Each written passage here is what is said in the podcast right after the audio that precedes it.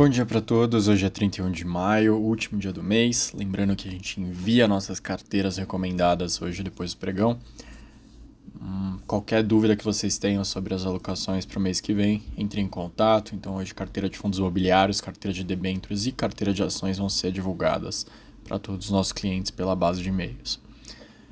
Os mercados hoje operam em baixa, tanto na Ásia quanto na Europa desconfiança em torno do PMI da China, da votação dos Estados Unidos sobre o teto da dívida também deixa investidores preocupados. O dólar se valoriza contra as principais moedas nessa esteira. O PMI da China ele foi de 49,2 para 48,8, lembrando que tudo que está abaixo de 50 é pessimismo. O de serviço subiu de, oh, perdão, caiu de 56,4 para 54,5, mas ainda é um patamar bem estimulativo o de serviços. A gente teve hoje também divulgação de dados de inflação. Na França e na Itália, ambos desaceleraram. O da França foi de 5,9 para 5,1 no mês de maio. Os preços de energia, alimentos, manufaturados e serviços ainda subiram no indicador. Enquanto na Itália, a Stat mostrou que a inflação foi de 8,2 para 7,6, o mercado projetava um pouco menos, 7,4. Preços de energia, alimentos processados e serviços desaceleraram no período. O núcleo foi de 6,2 para 6,1. Aqui no Brasil, o governo sofreu uma nova derrota, dessa vez no marco temporal, para relembrar aquele projeto que delimita até 1988, pro, ano da promulgação da Constituição, a demarcação de terras indígenas, que recebeu o aval de 283 deputados, dos quais 98 partidos com espaço no governo federal. 155 foram contrários e uma abstenção. Então, com essa nova derrota, aliados do governo estimam, estimam pensam que ainda dá para recuperar no Senado ou no STF, mas de qualquer forma, a tendência é que tenha uma outra derrota agora nessa quarta-feira com a questão dos ministérios, a definição de qual é a estrutura do governo que vai caducar, no, que você vai vencer essa medida por não ter sido votada até junho, se não for votada na, na forma como o governo colocou, seria uma nova derrota.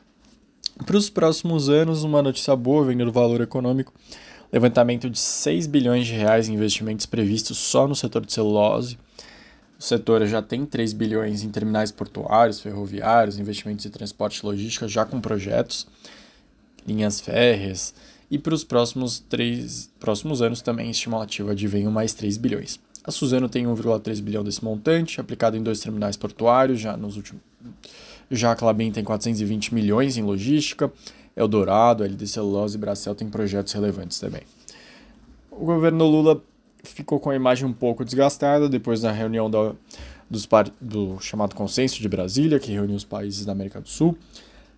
Especialistas ouvidos pelo Estadão Broadcast falaram que defesa do regime da Venezuela prejudicou um pouco a imagem do país. Dentre outros temas, Lula defendeu uma moeda comum para que as transações entre o bloco da América do Sul não precisem passar pelo dólar também defendeu a retomada da Unasul e elogiou a democracia na Venezuela, o que gerou críticas do, presidente do Uruguai e do Chile.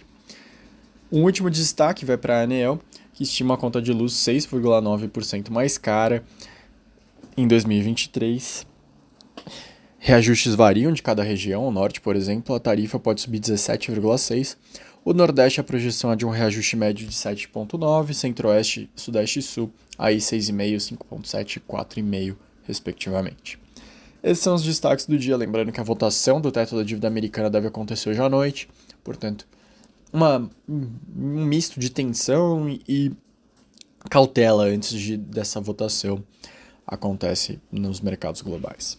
Uma boa, boa quarta-feira para todos.